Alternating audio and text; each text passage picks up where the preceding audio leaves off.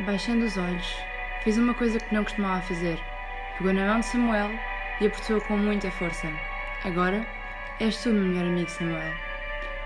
Bruno apercebeu-se que ainda estava a apertar na sua mão a mão de Samuel e que nada neste mundo conseguia convencê-lo a largá-la. Uma história de inocência num mundo de ignorância. E assim foi, a primeira vez que se tocaram.